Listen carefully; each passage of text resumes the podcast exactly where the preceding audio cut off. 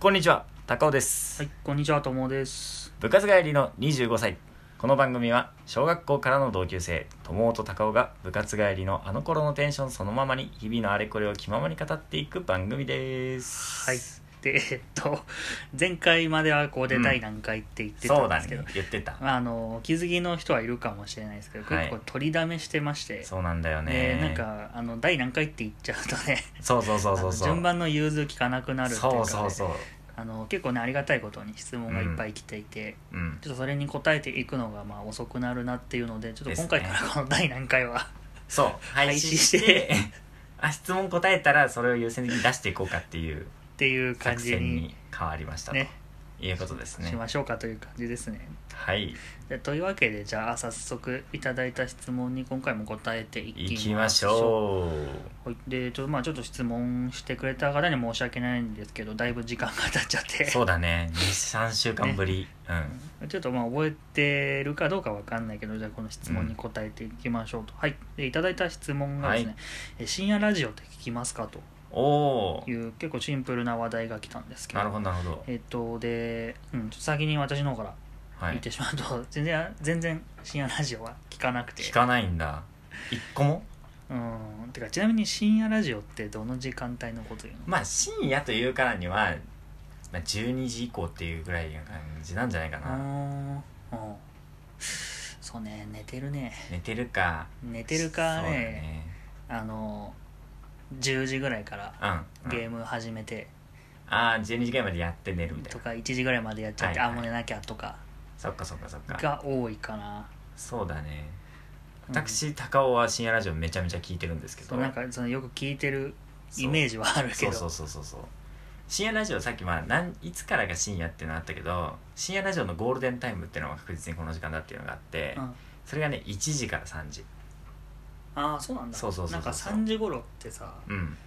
そんな聞いてる人いないイメージなんそうだねでもそれを聞いて寝るっていう人が結構多いと思うあなんでかっていうともう圧倒的に有名な「オールナイトニッポンあ」は月曜から土曜日まであってそれが1時3時なのねでラジオ好きではそこと「オールナイトニッポン」と双璧をなす TBS ラジオジャンクっていうこれも月曜日から土曜日までのあうん帯で、えーあるのねそういう番組がうんだからその2つが1時3時の2時間でずっと戦い続けてるっていうね構図があるへへへそうだからそこがゴールデンタイムそうめちゃくちゃ詳し詳しいじゃないだから俺もだからその本当に大学生時代はめちゃめちゃ全部聞いてたその今ってラジコってあるじゃんうんうんうんあれでタイムフリーっていうのができるから昼間でもさ1週間以内だったら聞き返せるわけよ全部あ配信してるそうよだからねいわゆるリアタイうんリアルタイムに聞かなくとも全部聞くことができるんだけど、でその2時間かけるさ6番組の TBS と日本放送2つだから12本イコール24時間はラジオ 聞いてた1週間で1週間でまあでもそうだね「オールナイトニッポン」の中でも聞かない番組とかもあったけどその代わりにうん24時からやってる TBS ラジオのね火水木アルコピースシロシティハライチっていうあの3つのお笑いコンビうんうんうんうん が、えー主に MC やってる番組1時間番組を全部聞いてるとかうんあるしそうだね深夜ラジオっていうとその辺は聞いてるねうんそう深夜ラジオの代表がその2つだけどうんでも他にも番組あるんだよね他にもあるねだから代表はもう多分この質問してくれた人は多分めっちゃ好きなやつあると思うから多分知ってると思うんだけど他にもこんなのあるよっていう話で言うとうんあのね文化放送ってあるじゃないですかうんうんうん JOQR ですようん聞いたことあるでしょ、うんうんあのね文化放送でえっとね2時からかな2時半からかな30分間うんあのね月曜から金曜までそれぞれ芸人さんが、うんえーレギュラー番組を担当してるっていうのがね今年今年度から始まったのかなうん多分そうだと思うんだけど、うんあってですね月曜日が「チョコレートプラネットうん」で「東京遊泳」っていうね名前でうん火曜日が「ミキ」うんの深夜電波っていうで水曜日が和牛和牛のモーモーラジオで木曜日が、え ー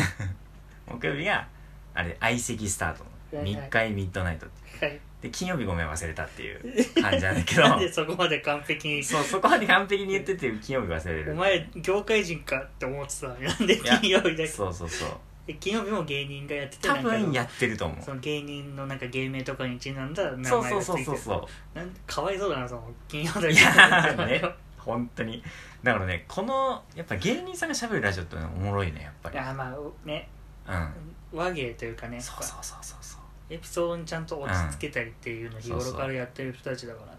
いや本当に面白くてでもう一個おすすめしたいのがこれもコアなんだけど土曜日のうん深夜3時半からかな、だから日曜日の朝3時とも言えるよね、うんうん深夜ラジオって言っちゃいけないから土曜日の深夜って言うんだけど、うんこのね「空気階段の踊り場」っていうね番組があって、はい空気階段ってご存知ですか空こ気れもお笑いコンビなんですけどいや知らない知らないなんで水川かたまりと鈴木もぐらっていう2人組 のあのーラジオなんだけど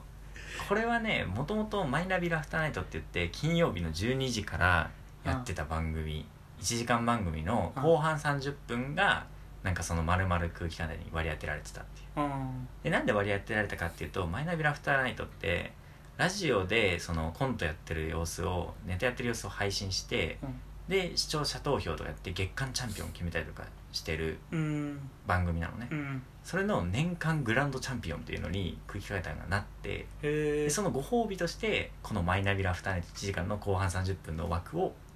レギュラーとして差差し上げまししょうっていう意味で始まった番組なのよたでこれが今年の4月からじゃあ TBS ラジオのちゃんとした独立した番組としてうん土曜日の深夜3時半という枠をもらって獲得したっていうねうん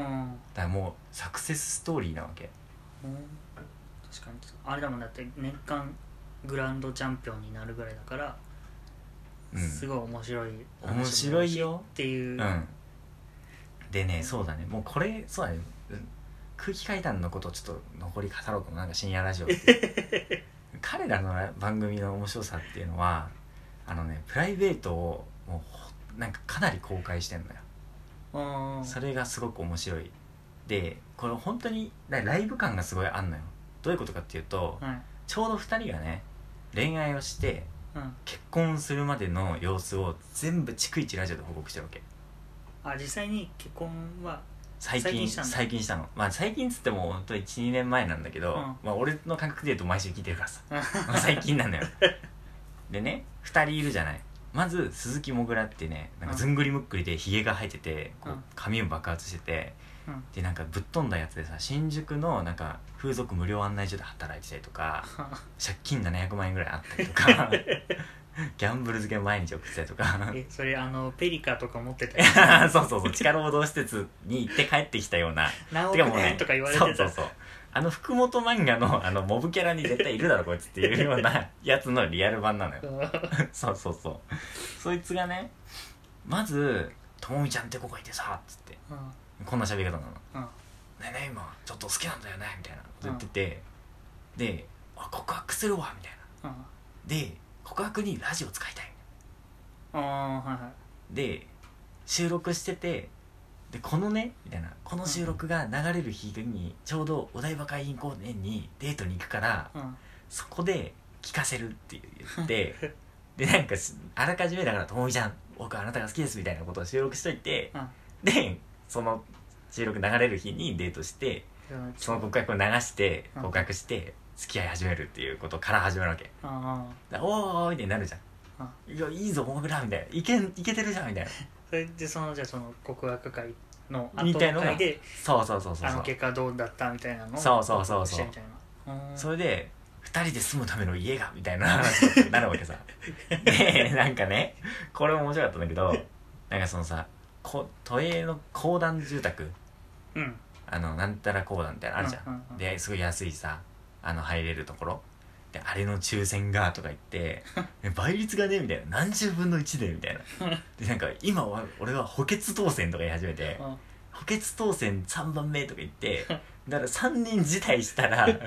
入れるみたいなこと言ってていやでもいねえだろそんなみたいななんかその公団住宅入りたくても応募してる人全員いる中で3人も無制しねえだろみたいな結局入れなくてねみたいなそれでしかもそういう話をしつつ結婚しましたとうんで子供ができましたうとんでなんか里帰り出産のために北海道にともみちゃん帰っちゃってとかうん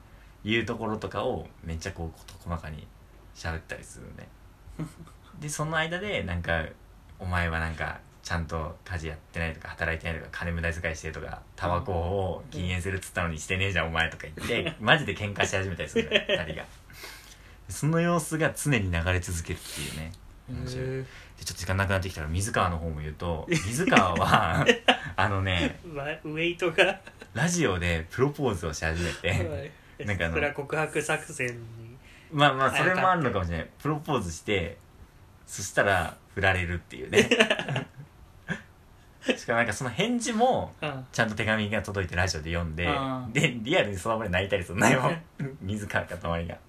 そういうこともあるんだけどそのね半年後ぐらいにうんなんかお前実はより戻ってんじゃね説みたいなのをラジオでまた追求し始めて しかもなんかそれがねうーんそのでも言えなかったよとか言ってなんか喧嘩なのまたそれで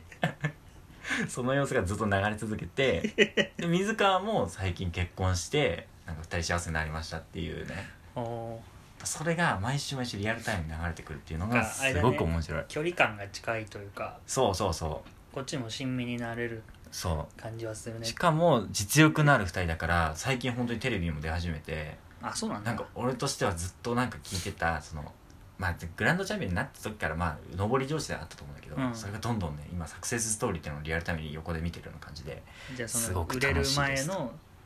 なんはかい姿を知っそうてて、いうことですより感動もひとしおみそたういいなうこ感じとですでも空気階段愛を聞いていただいてありがとうございました だいぶ語ったれてる語りまし質たね問の答えがこれでま聞きますあよ高尾さんは聞くしシアラジオ大好きということではわかりましたねいでも時間がない ね